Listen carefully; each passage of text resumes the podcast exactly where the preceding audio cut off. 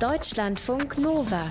Hörsaal. Ich bin mir ziemlich sicher, ihr habt euch auch schon mal gefragt, warum es so verdammt lange dauert, bis es endlich einen Impfstoff gegen das neuartige Coronavirus gibt. Weil erste Lockerungen der Pandemie-Maßnahmen hin oder her, normal wird erst alles wieder, wenn wir gegen das Virus impfen können. Teilweise heißt es aber, das wird mindestens noch bis zum nächsten Jahr, also bis 2021 dauern. Und dabei arbeiten weltweit hunderte Firmen daran, sowas zu entwickeln. Wenn es im nächsten Jahr schon einen Impfstoff geben sollte, dann wäre das allerdings auch schon ein Riesenerfolg. Denn normalerweise kann sowas mehrere Jahre dauern. Das Paul-Ehrlich-Institut hat heute eine klinische Studie für einen Corona-Impfstoff in Deutschland zugelassen. Nur Pharmazeuten und Virologen können Covid-19 besiegen. Kleiner Pieks, große Wirkung, so die Hoffnung. Impfungen sind medizinisch betrachtet eine der ganz großen Errungenschaften der Menschheit. Die Geschichte startet mit dem ersten und bislang einzigen humanpathogenen Erreger, den die Menschheit komplett ausgerottet hat, mit den Pocken. Es gab in der Zeit damals gar kein Wissen über Krankheitserreger. Jede Erkrankung ist unterschiedlich und dementsprechend gibt es wirklich keine Blaupause, nach der man jetzt Impfstoffe entwickeln kann, sondern das ist höchst individuell. Die Entwicklung von Impfstoffen dauert meistens eben sehr lange. Es werden gerade so viele verschiedene Impfstoffkandidaten getestet, dass es höchstwahrscheinlich nächstes Jahr nicht nur einen, sondern eine Vielzahl von Impfstoffen gegen SARS-CoV-2 auf dem Markt geben wird. Am Mikro für euch ist Katrin Ohlendorf. Hallo. Und im Hörsaal hören wir heute, wie Impfstoffe überhaupt entwickelt werden und was so kompliziert dabei ist. Und in der nächsten Folge, beziehungsweise morgen, geht es dann speziell um einen Impfstoff gegen das neuartige Coronavirus. Was ist an der Pipeline? Was sind die Herausforderungen? Und vor allem, was ist Stand der Dinge? Erklären tut uns das alles Till Koch, den ihr eben schon in der kleinen Vorschau gehört habt. Wir haben für den Hörsaal nämlich schon eine Weile nach einem guten Vortrag gesucht, der diese ganze Impfstoffangelegenheit mal gründlich und vor allen Dingen verständlich erklärt. Aber weil wegen Corona gerade ja leider keine Vorträge stattfinden, haben wir uns jemand Kompetenten gesucht, der das extra für euch macht.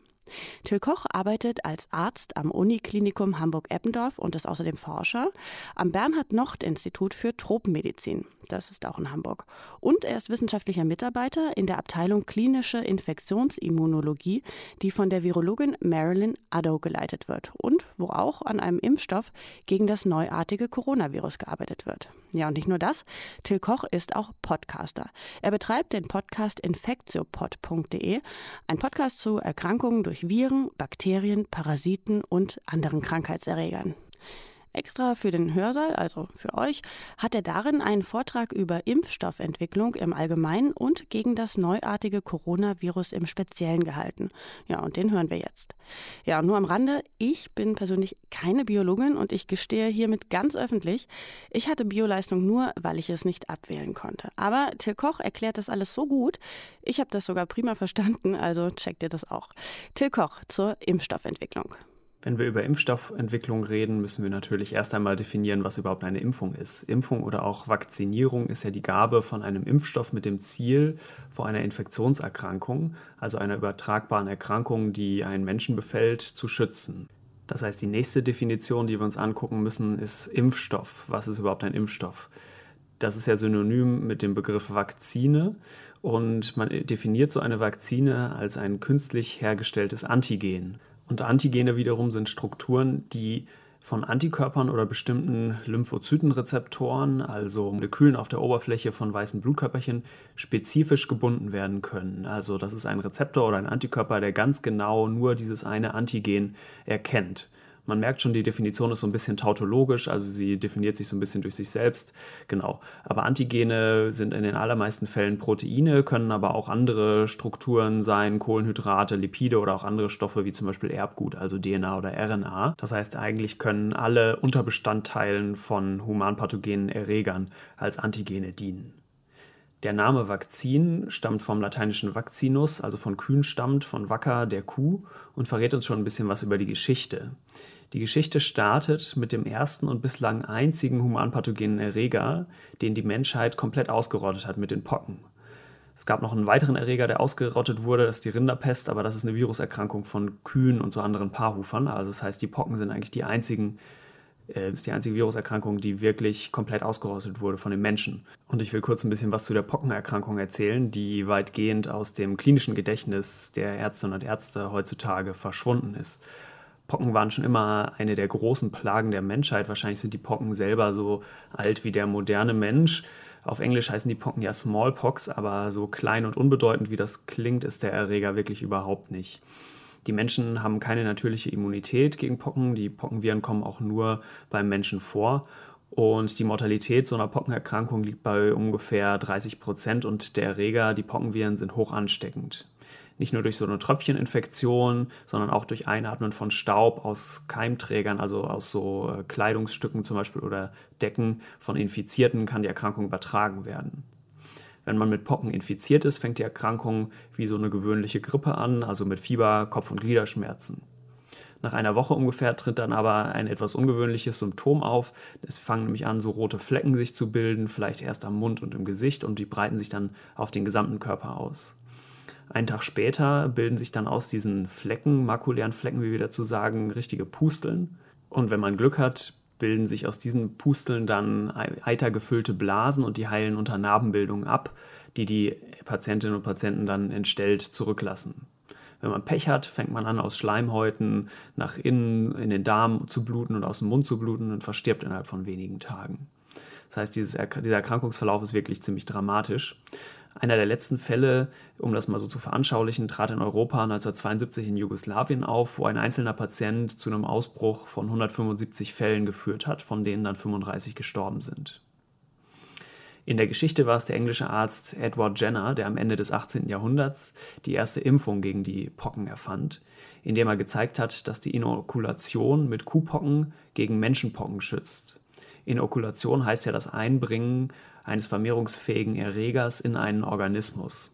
Dabei war das Einbringen, das Inokulieren von infektiösem Material, um sich vor den Pocken zu schützen, jetzt wahrlich kein neues Verfahren. Es gab nämlich viele Jahrhunderte lang vor der Erfindung der Vakzinierung schon eine andere Technik, mit der sich die Leute vor Pockeninfektionen geschützt haben, und zwar die Variolation. Das ist ein wichtiger Unterschied.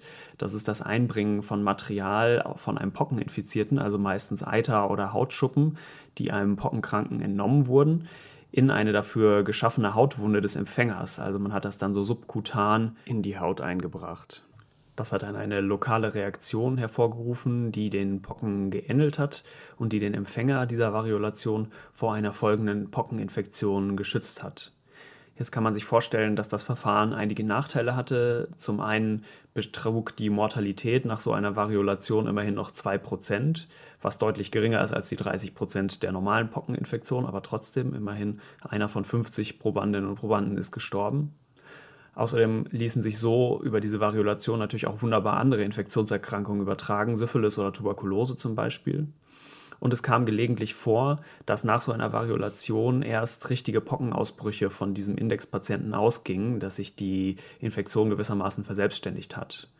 Trotzdem war das zwischenzeitlich ein enorm populäres Verfahren. Vor allem Mitte des 18. Jahrhunderts war in Europa eigentlich so die Hochzeit der Variolation. Vor allem in England und in den neuen Kolonien, also in den Amerikas, hatte der englische König Georg I. verfügt, dass alle Bürgerinnen und Bürger sich umsonst variolieren lassen konnten.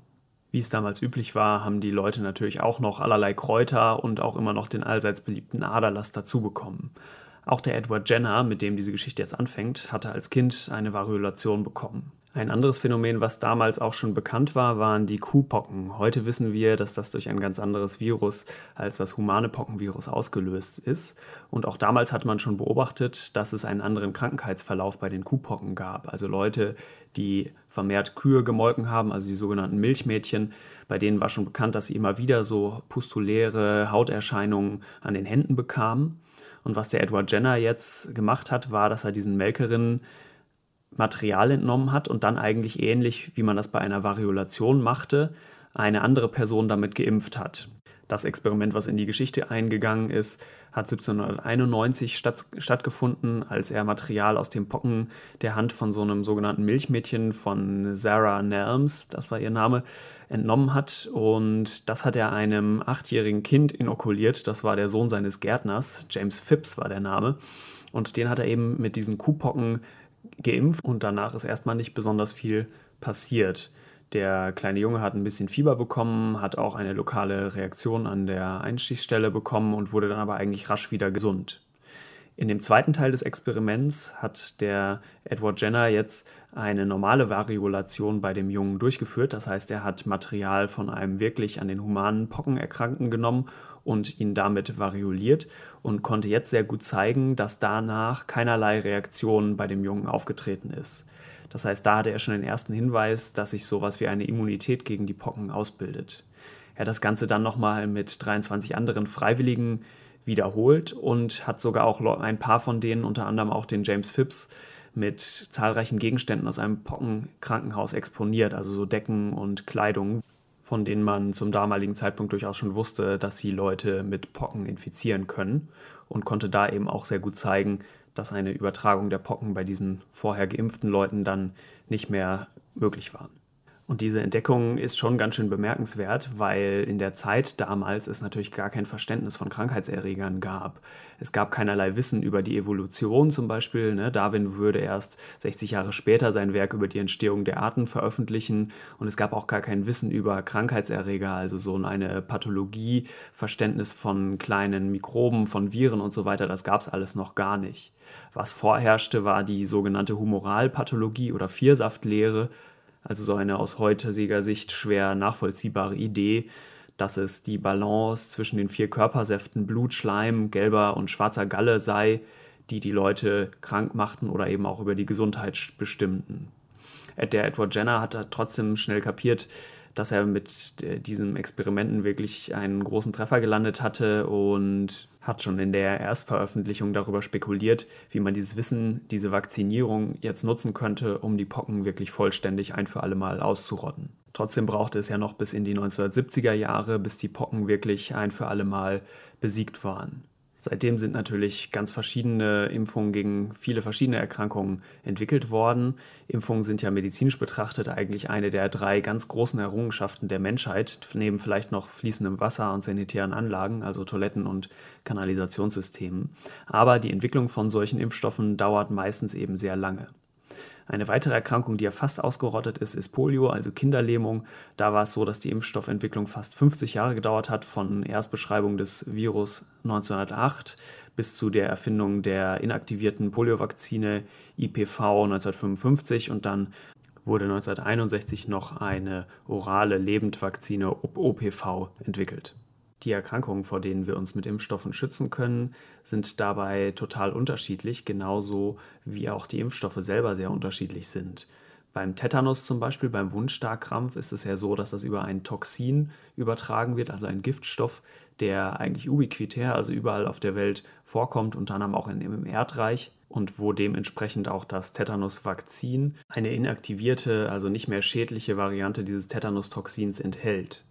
Und demgegenüber stehen andere Erkrankungen, wie zum Beispiel Masern, die höchst infektiös sind. Bei Masern ist es ja so, wenn ich Masern habe und auf der einen Seite des Hörsaals stehe und huste und auf der anderen Seite des Hörsaals steht eine andere Person, dann infiziert die sich mit höchster Wahrscheinlichkeit sogar auch mit Masern. Und gegen so eine infektiöse Erkrankung ist auch ein anderer Wirkstoff vonnöten, um eine dauerhafte Immunität zu verleihen. Bei der Masernimpfung ist es ja so, dass wir einen abgeschwächten Erreger verimpfen, der dann in dem Körper des Impflings repliziert, also sich fortpflanzt und dadurch eine sehr gute Immunantwort auslöst, die dann auf lange Zeit, wahrscheinlich lebenslang, die Leute vor Masern schützt. Also man sieht schon, jede Erkrankung ist unterschiedlich und dementsprechend ist auch jeder Impfstoff sehr unterschiedlich und es gibt wirklich keine Blaupause, nach der man jetzt Impfstoffe entwickeln kann für bestimmte Erreger, sondern das ist höchst individuell. Die Masernimpfung ist jetzt genau wie die Pockenimpfung auch ein Beispiel für Lebendimpfstoffe. Andere Beispiele sind noch Gelbfieber oder eben die äh, orale Poliovakzine. Und Lebendimpfstoffe zeichnen sich jetzt eben genau dadurch aus, dass sich der Erreger, den man dadurch impft, im Körper des Impflings noch replizieren kann. Also er kann sich vermehren und ruft dadurch eine sehr gute, eine sehr starke Immunreaktion hervor, die einen dann meistens sehr lange vor dem Erreger schützt. Und jetzt kann man natürlich nicht einfach den normalen Erreger nehmen, sondern man muss einen abgeschwächten Erreger nehmen. Das heißt, die Lebendimpfstoffe sind eigentlich alle attenuiert, also abgeschwächt. Das erreicht man, indem man den Erreger in der Zellkultur, also in der Petrischale, mehrfach passagiert, also da einfach immer wieder die Viren vermehrt und vermehrt und dann mit der Zeit eine Abschwächung des Erregers beobachtet. Das heißt, Lebendimpfstoffe sind sehr super, weil sie eine sehr langanhaltende Immunität vermitteln. Aber das, wir haben eigentlich nur Lebendimpfstoffe gegen relativ wenige Erkrankungen zur Verfügung. Die allermeisten Impfstoffe, die wir haben, sind sogenannte Totimpfstoffe, also Impfstoffe, die eigentlich nur Erregerbruchstücke oder auch inaktivierte Erreger erhalten, die selber überhaupt nicht mehr replikationsfähig sind. Beispiel für inaktivierte Vakzine wären diese inaktivierte Poliovakzine IPV oder auch Tetanusvakzin. Also in dem Fall ist es kein Erreger, sondern eben das Pathogen, das Toxin selber, was inaktiviert ist. Oder auch die Tollwutimpfung. Bei all diesen Impfungen habe ich also komplette Erreger, die inaktiviert worden sind. Dann gibt es noch eine andere Sorte von Totimpfstoffen, bei denen ich auch komplette Erreger habe, die aber nicht mehr am Stück zusammenhängend sind, sondern die gespalten sind, sogenannte Spaltimpfstoffe. Ein Beispiel dafür ist die Influenza-Impfung, also die Impfung gegen die richtige Grippe, bei denen die Virionen, also die infektiösen Viruspartikel, mit Hilfe von Lösungsmitteln aufgebrochen werden. Diese auseinandergebrochene Viruspartikel werden dann vom Körper nach der Injektion erkannt und lösen eine Immunreaktion aus. Die nächste Gruppe, die wir uns angucken wollen, sind sogenannte Subunit Vaccines oder auch Untereinheitsimpfstoffe genannt. Die enthalten jetzt nicht mehr den ganzen Erreger, der in kleine Stücke gehackt wurde, sondern die enthalten jetzt nur noch einen bestimmten Teil des Erregers, meistens ein bestimmtes Protein oder man könnte auch sagen ein bestimmtes Antigen. Ein Beispiel dafür ist der Hepatitis B-Impfstoff, der 1981 entwickelt wurde und der das Oberflächenprotein des Hepatitis B-Virus, also das HBS-AG, enthält. Eine andere Kategorie, die diesen proteinbasierten Subunit-Vaccines sehr ähnlich ist, sind die sogenannten Peptidimpfstoffe. Wir erinnern uns nochmal an den Biologieunterricht. Peptide sind ja Aminosäurenketten und Proteine sind im Prinzip langkettigere Peptide. Das ist einfach nur eine Definitionssache. Also bis zu 10 Aminosäuren hintereinander gehängt spricht man von Oligopeptiden, bis 100 spricht man von Polypeptiden und alles, was längere Aminosäureketten sind, heißt ähm, Protein. Ne? Das heißt, auch mit so kleineren Aminosäureketten, mit den Peptiden, kann man einen Impfstoff machen. Jetzt gibt es aber auch andere Subunit-Vaccines, die gar keine Aminosäuren, kein Protein und kein Peptid enthalten und stattdessen zum Beispiel Kohlenhydrate, also Zuckermoleküle enthalten, die auf der Oberfläche des Erregers, gegen den geimpft werden soll, vorhanden sind. Ein Beispiel dafür ist Hämophilus influenza, also ein Bakterium eigentlich, was auf seiner Oberfläche verschiedene Zuckermoleküle hat und gegen die bildet sich durch die Impfung genau die Immunität aus. Das heißt, das sind genau die Zuckermoleküle, die in der Impfung enthalten sind. Wenn die Untereinheit, die Subunit, jetzt kein Protein ist oder ein Peptid, also keine Aminosäuren sind, dann haben wir immunologisch ein bisschen ein Problem, weil dann keine gute Immunreaktion ausgelöst wird. Und warum das so ist, will ich kurz erklären. Und dafür müssen wir uns einmal angucken, was passiert, wenn so ein Impfstoff oder auch ein Erreger vom Immunsystem erkannt wird. Man kann das menschliche Immunsystem ja entlang von zwei Achsen einteilen. Die erste Achse ist angeboren versus erworbenes Immunsystem. Das heißt, ist es ein Teil des Immunsystems, den ich schon von Geburt an habe, den ich schon mitbringe und der nicht, meistens nicht sehr spezifisch ist für einen bestimmten Erreger. Oder ob es ein Teil ist des Immunsystems, das sich erst im Laufe des Lebens herausbildet und das meistens sehr spezifisch ist gegen einen jeweiligen Erreger. Die zweite Achse des Immunsystems ist humoral versus zellulär. Das heißt, sind es entweder Stoffe, die nicht zellulär sind und im Blut, also im nicht zellulären Bestandteil des Blutes sind, zum Beispiel Antikörper oder auch das Komplementsystem oder so Toll-like Receptors oder sind es zelluläre Bestandteile, in den allermeisten Fällen weiße Blutkörperchen, also die Leukozyten und ihre Untergruppen, also seien es Lymphozyten oder Makrophagen oder Monozyten und so weiter. Und für eine gute, langanhaltende Immunreaktion sind sowohl der humorale als auch der zelluläre Teil des Immunsystems enorm wichtig. Bei der ersten Achse, also der Einteilung angeboren versus erworben, würde man jetzt denken, dass bei Impfungen eigentlich nur die erworbene Immunität eine Rolle spielt. Aber es scheint so zu sein, dass insbesondere in, der allerersten, in dem allerersten Teil der Immunreaktion auf den Impfstoff durchaus auch die angeborene Immunität, also die Innate Immunity, eine Rolle spielt. Und die zelluläre Immunantwort gegen einen von außen in einen Organismus eingedrungenen Erreger, der auch Proteine enthält, zum Beispiel das Influenzavirus, sieht jetzt folgendermaßen aus. Das Virus wird von bestimmten Zellen, sogenannten antigen präsentierenden Zellen, die in der Oberfläche des Körpers, also zum Beispiel in Häuten und Schleimhäuten sitzen, aufgenommen. Und zwar indem sich die Membran der antigen präsentierenden Zelle nach innen stülpt, also so eine, eine Invagination. Man nennt den Vorgang auch Phagozytose und der Erreger dann erstmal in so einem kleinen Vesikel aus Membran im Inneren der Zelle sitzt.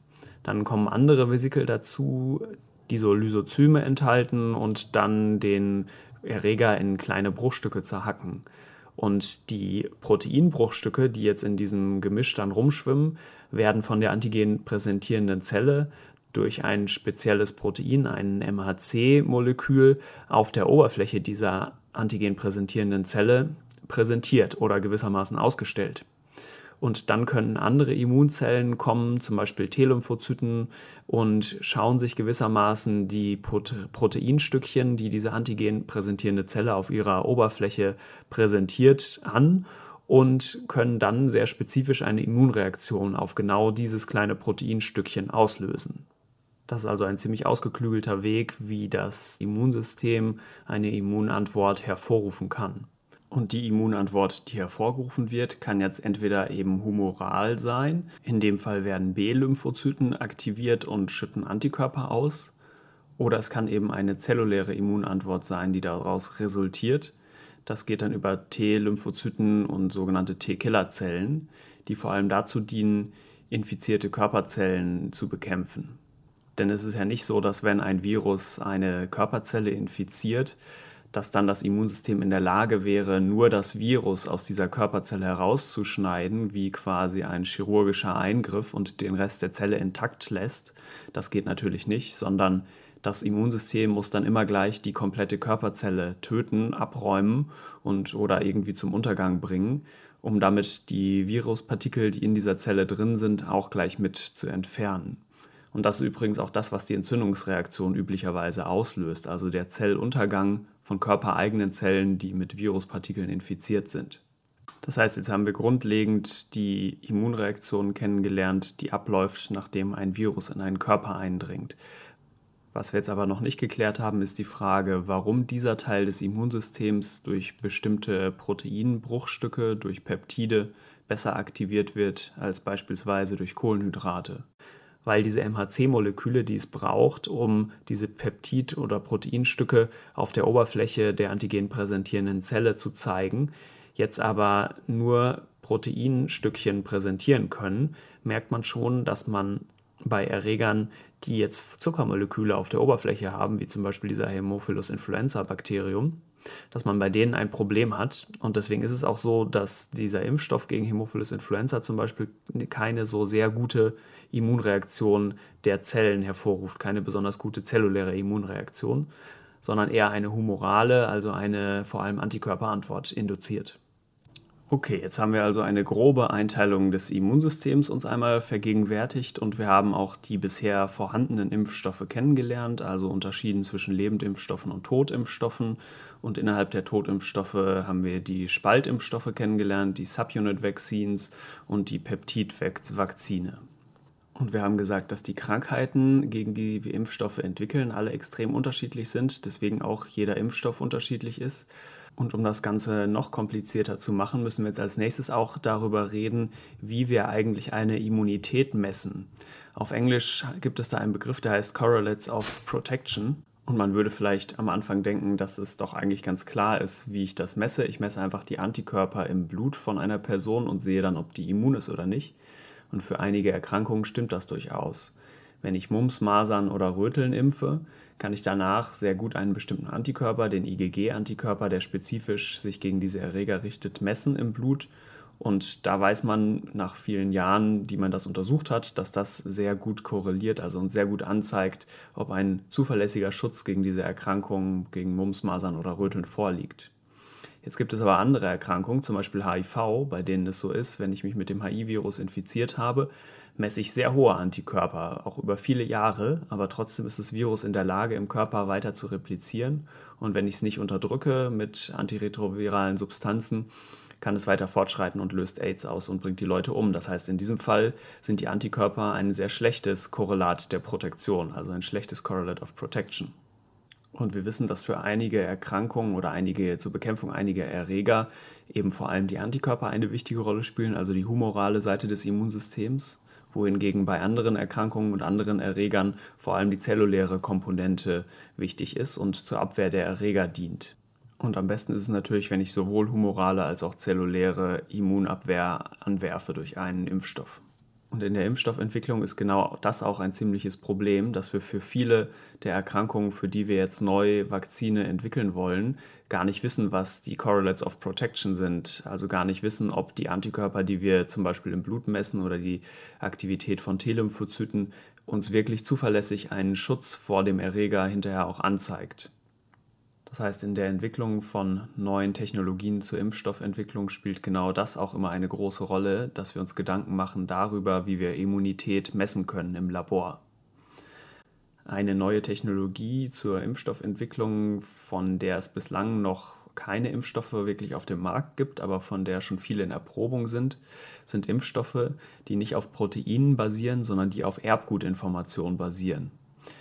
Die Erbgutinformation von einem Erreger ist ja in Form von DNA oder RNA, also Desoxyribonukleinsäure oder Ribonukleinsäure, gespeichert.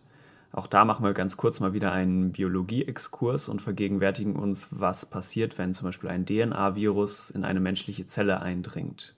So ein Virus ist ja so aufgebaut, dass es einerseits Erbgut besitzt. Im Fall von einem DNA-Virus könnte das zum Beispiel ein doppelsträngiger DNA-Kette sein, also viele von diesen Nukleotiden hintereinander gehängt. Man nennt, sagt auch Basenpaare dazu.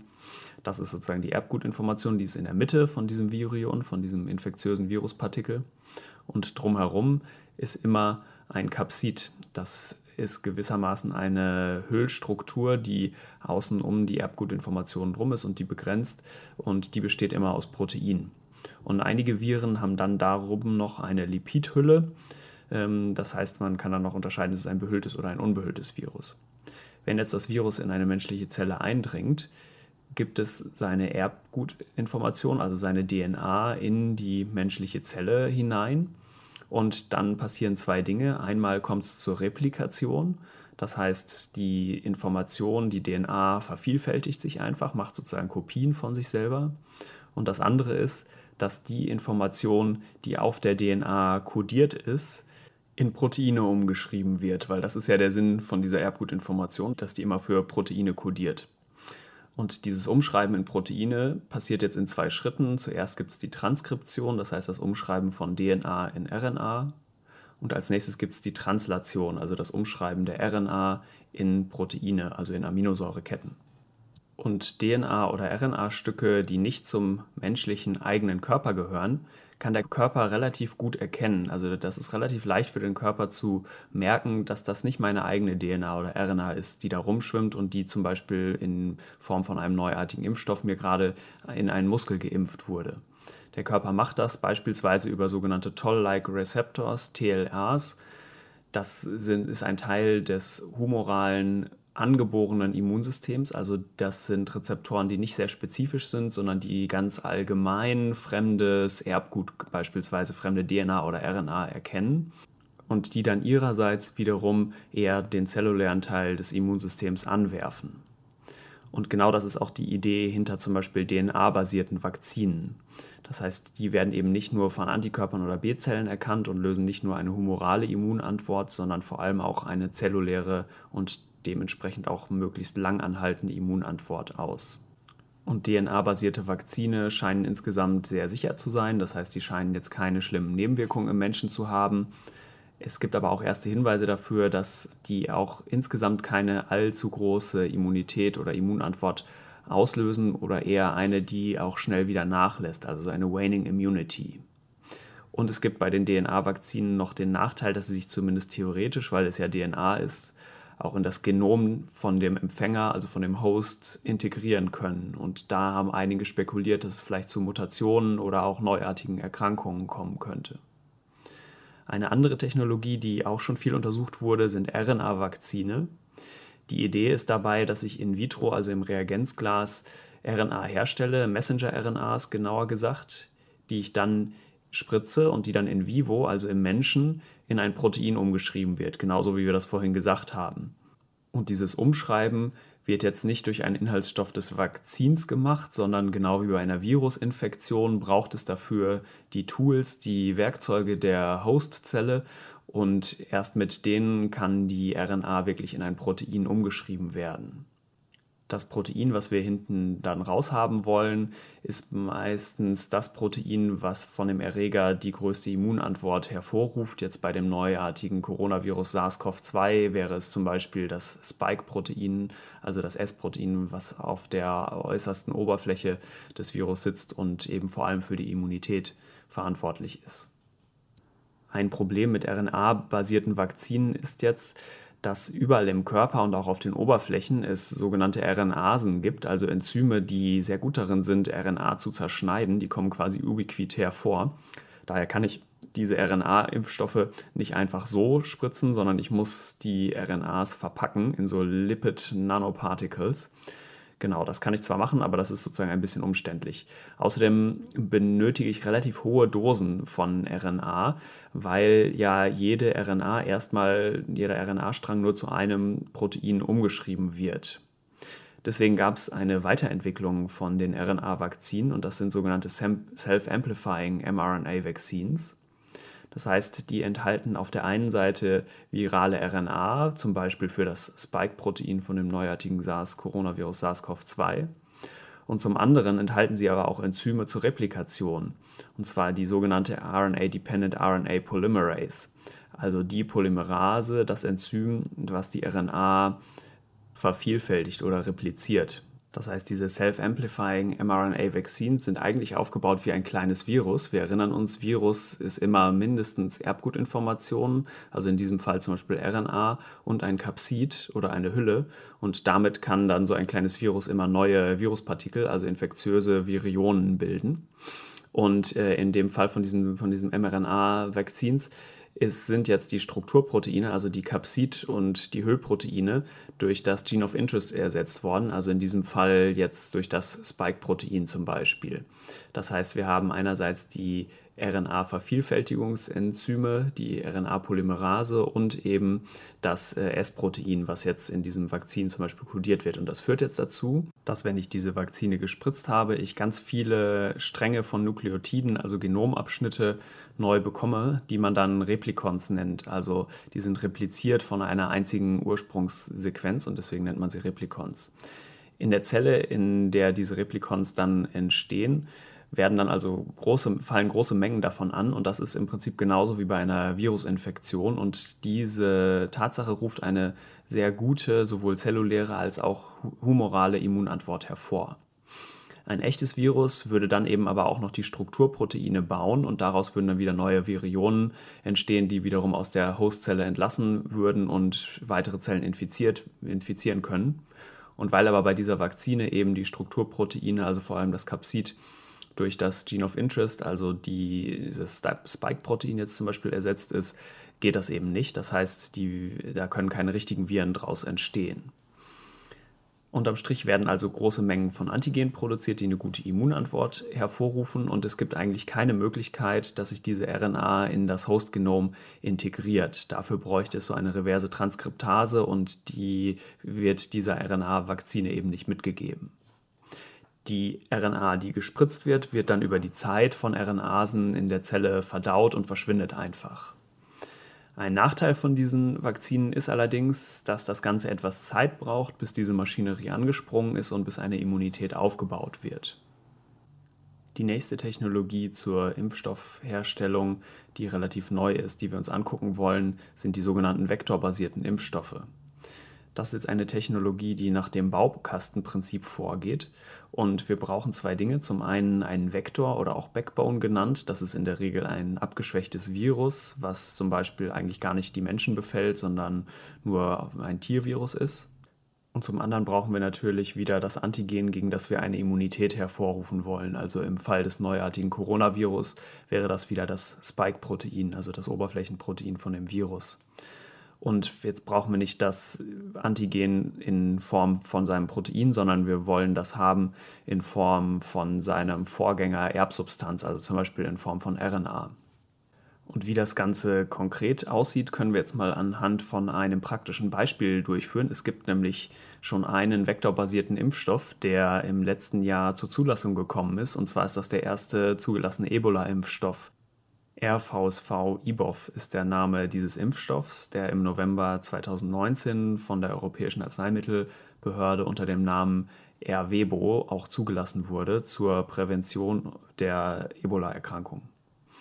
Bei dem Impfstoff hat man jetzt Folgendes gemacht. Man hat ein Virus genommen, das VSV-Virus, Vesicular Stomatitis Virus, das eigentlich Huftiere befällt, also Kühe zum Beispiel, und den Menschen nicht besonders krank macht. Und in dieses Virus wurde jetzt das Glykoprotein, also ein Oberflächenprotein des Ebola-Virus, eingebaut nach eben diesem Baukastenprinzip. Und ansonsten wurde das Virus komplett so belassen, wie es, wie es vorher auch war.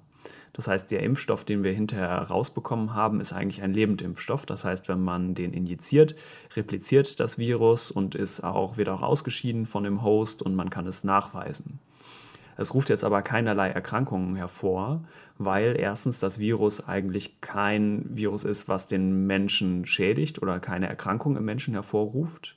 Und es, das heißt, es ruft schon mal nicht die Erkrankung hervor, die Vesicular Stomatitis Virus eigentlich zum Beispiel in Kühen hervorruft. Und es ruft natürlich schon gar nicht Ebola hervor, weil von dem Ebola-Virus ja nur eins von den acht Proteinen da eingebaut wurde, also nur das eine Glykoprotein, was die Immunität vermittelt und es ja auch gar keine Erbsubstanz von dem Ebola-Virus enthält. Das heißt, dieser Impfstoff kann sozusagen gar nicht Ebola auslösen.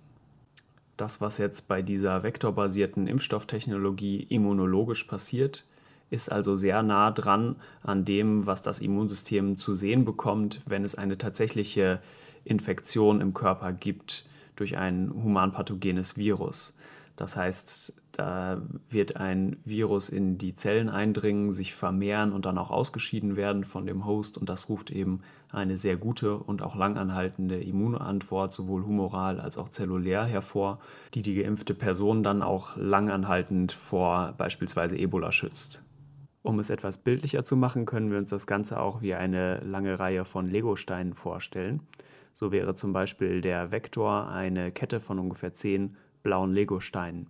In die Mitte von dieser Kette hat man jetzt in diesem neuen vektorbasierten Impfstoffdesign einen weiteren roten Legostein eingefügt, der jetzt für das Oberflächenprotein steht, in diesem Beispiel das Glykoprotein von dem Ebola-Virus, gegen das wir die Immunität hervorrufen wollen.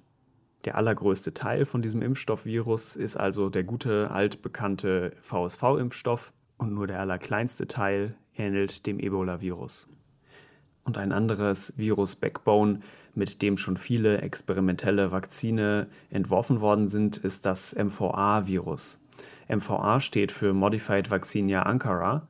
Bei dem Namen Vaccinia merkt man schon, da steckt die Kuh Wacker quasi wieder im Namen. Das heißt, es muss irgendwie wieder um Pocken gehen. Und so ist es auch. Das MVA-Virus wurde 1975 als Pockenimpfstoff entwickelt. Und äh, es ist ein attenuiertes Pockenvirus, also ein abgeschwächtes Pockenvirus, was wieder so entstanden ist, dass es ganz oft passagiert wurde, in über 500 Zyklen durch äh, die Zellkultur gebracht wurde und dadurch immer weiter abgeschwächt wurde. Das Gute an MVA ist jetzt, dass wir dieses Virus sehr lange schon kennen. Unter anderem, weil es schon geholfen hat, die Pocken mit auszurotten. In Deutschland sind wahrscheinlich über 100.000 Dosen von diesem Impfstoff in den 70er Jahren, also gegen, ganz gegen Ende der Ausrottung der Pocken weltweit, ähm, schon eingesetzt worden.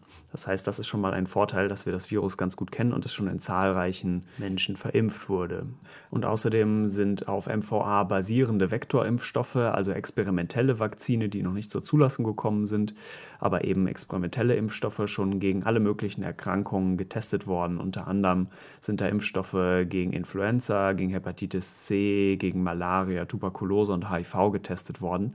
Das heißt, es gibt schon sehr viele präklinische und klinische Studien, die auf diesem MVA-Backbone beruhen. Und einer der führenden MVA-Forscher weltweit ist Gerd Sutter, der ist Professor für Veterinärmedizin und Virologie an der LMU in München und hat in Deutschland ganz wesentlich verschiedene MVA-basierte Impfstoffe entwickelt. Das war Till Koch, Arzt, Forscher und die Stimme des Podcasts Infektiopod mit dem ersten Teil seines Vortrags über Impfstoffentwicklung. Den zweiten Teil, speziell zu Corona, gibt es im nächsten Hörsaal. Beide Teile gibt es übrigens auch auf infektiopod.de zu hören. Im Anschluss an diesen ersten Teil hat er sich aber kurz noch Gerd Sutter eingeladen. Sutter ist Professor für Virologie an der LMU München und Projektleiter im Forschungsbereich neu auftretende Infektionskrankheiten am Deutschen Zentrum für Infektionsforschung. Dort wird auch an einem Impfstoff gegen das neuartige Coronavirus geforscht, und zwar an einem MVA-Impfstoff, den Till Koch ja eben angesprochen hat. Ja, eine kurze Vorwarnung, weil Forscher und Forscherinnen natürlich genau denselben Pandemiebeschränkungen unterliegen wie wir, konnten die beiden sich nicht persönlich treffen, sondern hatten sich per Videochat unterhalten. Und dementsprechend ist die akustische Qualität nicht ganz so prickelnd. Aber ja, das ist ja Alltag für uns alle, ihr kennt das. Sorry trotzdem dafür. Till Koch hat Gerd Sutter gebeten, erst noch mal ganz kurz zu erklären, wo genau er arbeitet und dann vor allem, woran er da gerade arbeitet und was der Status quo dieser Forschung ist. Ich arbeite an der Ludwig-Maximilians-Universität München und dort im Veterinärwissenschaftlichen Department und seit geraumer Zeit äh, ist ein Hauptfokus unseres Interesses natürlich die Impfstoffforschung und da insbesondere eben an Krankheiten, äh, die vom Tier auf den Menschen übertragen werden können, also sogenannte Zoonosen. Also genau sowas, wie wir es jetzt bei SARS-CoV-2 und Covid-19-Erkrankungen eben auch vermuten. Äh, Im Mittelpunkt unserer Impfstoffforschung steht dabei die Arbeit mit einem besonderen Impfvirus. Das ist das modifizierte Vaccinia-Virus Ankara. Dieses Impfvirus gehört zur Familie der Pockenviren und ist insofern besonders, dass es seine äh, Fähigkeit verloren hat, sich produktiv in Zellen von Säugetieren noch zu vermehren. Das heißt, das Virus braucht Hühnerzellen, um sich zu vermehren und kann somit als ein sehr, sehr sicherer Impfstoff bei Säugetieren und eben auch bei Menschen eingesetzt werden. Und in Konsequenz nach jahrelanger Forschung ist mittlerweile dieses modifizierte Vaccinervirus Ankara oder MVA auch ein neuer, sicherer Pockenschutzimpfstoff, der zugelassen ist in Europa und auch in, den, in Nordamerika äh, zur Prophylaxe gegen die ja in freier Wildbahn ausgestorbene Pockenerkrankung, aber auch gegen Affenpocken. Und hat der MVA-Vektor denn besondere immunologische Eigenschaften? Ja, das, das MVA-Virus wurde ja ursprünglich generiert, auch interessanterweise hier an der Universität München, über jahrelange Serienpassagen in, in Hühnerzellkulturen. Äh, und was in diesen Passagen passiert ist, ist, dass das Virus seine Gene verloren hat, die, sag ich mal, ein wildes Vaccinia-Virus oder Pockenvirus nutzt, um äh, der Immunantwort des Säugetierwirtes entgegenzuwirken. Und was dann rausgekommen ist, ist dann ein Virus, das sich nicht nur in vom Menschen stammenden Zellen nicht mehr vermehren kann, äh, nein, es ist es stimuliert ganz besonders das angeborene Immunsystem dieser Zellen, weil es eben ganz wichtige äh, Proteine verloren hat, die normalerweise ein Virus nutzt, um das Immunsystem des Wirtes zu bekämpfen. Dadurch werden ganz wichtige Alarmsignale in einer MVA-infizierten Zelle oder auch gerade in einem geimpften Organismus stimuliert. Und dadurch werden Botenstoffe ausgeschüttet, die dann das Immunsystem noch weiter stimulieren und wie ein Verstärker wirken auf die durch den Impfstoff induzierte Immunantwort. Das ist eine wichtige Funktion, äh, weil dann das Virus, obwohl es sich eigentlich gar nicht wirklich vermehren kann nach der Impfung, dann trotzdem eine sehr wirksame Immunantwort induzieren kann und sozusagen kompensiert für den äh, theoretischen Nachteil gegenüber einem Lebendimpfstoff, der sich produktiv äh, vermehrt, und trotzdem eine, eine sehr gute Immunantwort induziert. Und deine Arbeitsgruppe hat in München ja auch ganz aktuell einen Impfstoff gegen SARS-CoV-2 hergestellt. Wie ist das denn genau abgelaufen? Die Herstellung dieses Kandidatimpfstoffs gegen SARS-CoV-2 beruht natürlich ganz enorm oder profitiert natürlich ganz enorm auf unseren Vorarbeiten bei der Entwicklung eines MVA-MERS-Impfstoffs. Äh, was wir jetzt im Prinzip gemacht haben, ist, ist eigentlich fast nichts anderes. Wir haben das MERS-Projekt als eine Art Blaupause verwenden können und haben im Endeffekt in dem MVA-MERS-Impfstoff äh, die kodierenden Sequenzen für das Oberflächenprotein äh, nur ersetzt durch die entsprechenden äh, Gensequenzen, die für das Oberflächenprotein des SARS-CoV-2-Virus kodieren. Dabei funktioniert das Ganze so, dass man sich synthetische Gensequenzen äh, herstellen lässt. Die sind in etwas modifiziert, weil äh, sie dann optimal angepasst werden an das Expressionssystem des MVA-Virus. Und diese Gensequenzen werden dann funktionstüchtig in das Genom des MVA-Virus eingeschleust. Das funktioniert über das sogenannte Prinzip der homologen Rekombination. Und dann erhält man über Zellkultur, Klonierung, kann man dann ein klonales, äh, rekombinantes Virus erhalten in dessen Genom dann diese SARS-CoV-2-S-Gensequenzen fest verankert sind. Und äh, im Moment ist der Stand der Dinge so, dass wir erfolgreich da erste Kandidatimpfstoffe hergestellt haben und die auch bereits schon die ersten Stufen der Qualitätskontrolle gut durchschritten haben. Das heißt also, wir wissen bereits, dass diese SARS-S-Gensequenz fest eingebaut ist. Äh, wir wissen, dass die Viren das Oberflächenprotein des SARS-CoV-2-Virus produzieren können. Und wir wissen auch schon, dass die Vermehrbarkeit dieser Viren gut gesichert ist. Und jetzt gehen natürlich die weiteren Entwicklungsarbeiten äh, voran und wir hoffen, dass wir bald sozusagen einen richtigen Impfstoff produzieren und testen können. In der Impfstoffentwicklung befinden wir uns bei dem mVA-basierten Impfstoff gegen SARS-CoV-2 ja immer noch in der präklinischen Phase. Du hast jetzt schon die zellkulturbasierten Experimente beschrieben. Als nächstes kämen ja weitere Experimente zum Beispiel im Tiermodell an die Reihe. Wie ist denn da der aktuelle Stand?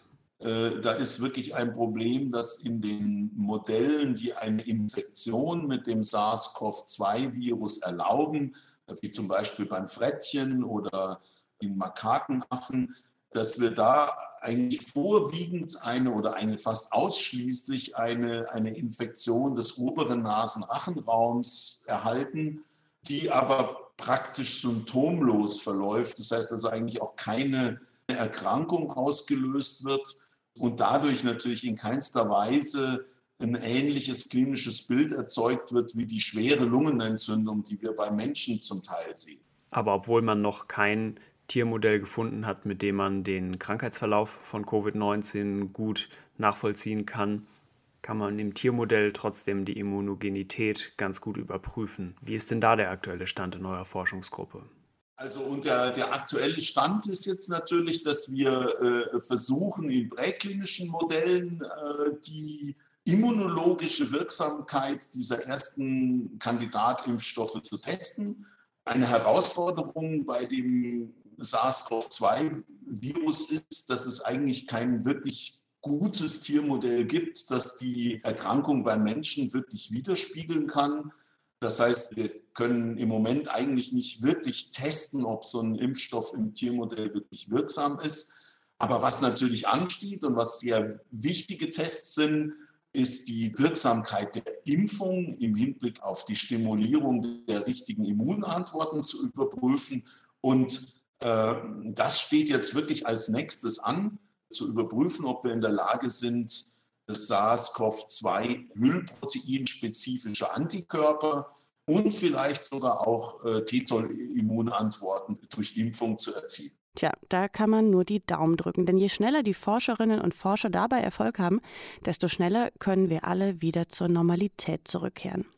Der Münchner Virologe Gerd Sutter war das, befragt von dem Arzt, Infektionsforscher und Podcaster Till Koch zu dem SARS-CoV-2-Impfstoff, der unter Sutters Leitung gerade entwickelt wird. Ja, und morgen bzw. in der nächsten Hörsaalausgabe geht es dann weiter mit dem Thema Corona-Impfstoff. Till Koch erzählt uns dann, welche Impfstoffe gegen das Virus gerade in Entwicklung sind und welche dieser Ansätze wie vielversprechend sind. Nach diesem zweiten Teil seines Vortrags hat er dann auch noch mal einen Gast aus der Praxis der Corona-Impfstoffentwicklung im Interview, die Virologin Marilyn Addo. Mein Name ist Katrin Ohlendorf. Ich sage Tschüss und bis zum nächsten Hörsaal. Bleibt bitte gesund. Deutschlandfunk Nova. Hörsaal. Samstag und Sonntag um 18 Uhr.